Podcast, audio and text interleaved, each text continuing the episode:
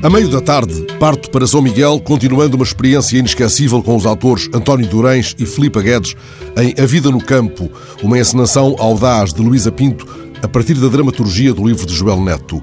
Amigos recomendam-me As Lapas do Cais 20 no Rosto do Cão, em São Roque.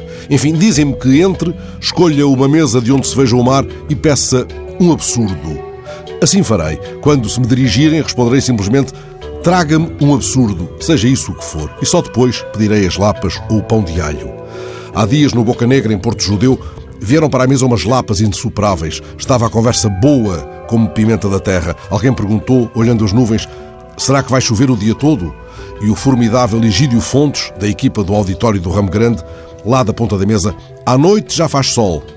Mais tarde, já no cenário da peça, diz-lhe a encenadora, conferindo os adereços, ó oh, Sr. Fontes, não me pede ali no restaurante uma garrafa de vinho vazia que lá deixei? E ele, vazia? Vazia é capaz de ser fácil. Momentos assim são tão reconfortantes como uma travessa de lapas. Voltei a lembrar-me de Egídio Fontes quando, já em Lisboa, li a notícia da descoberta de uma nova espécie de lapa marinha na Patagónia chilena. Que comentário faria o homem do auditório do Ramo Grande a esta notícia sobre um novo elemento da dieta dos pinguins do Antártico? E que diria o amigo Cabrinha, do Boca Negra?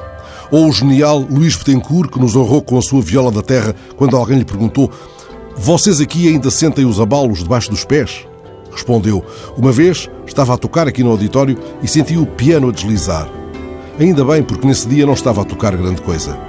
Há dizeres que soam ao que sabe a massa sovada num dos textos de Joel Neto. Sabe a terremotos e a redenção.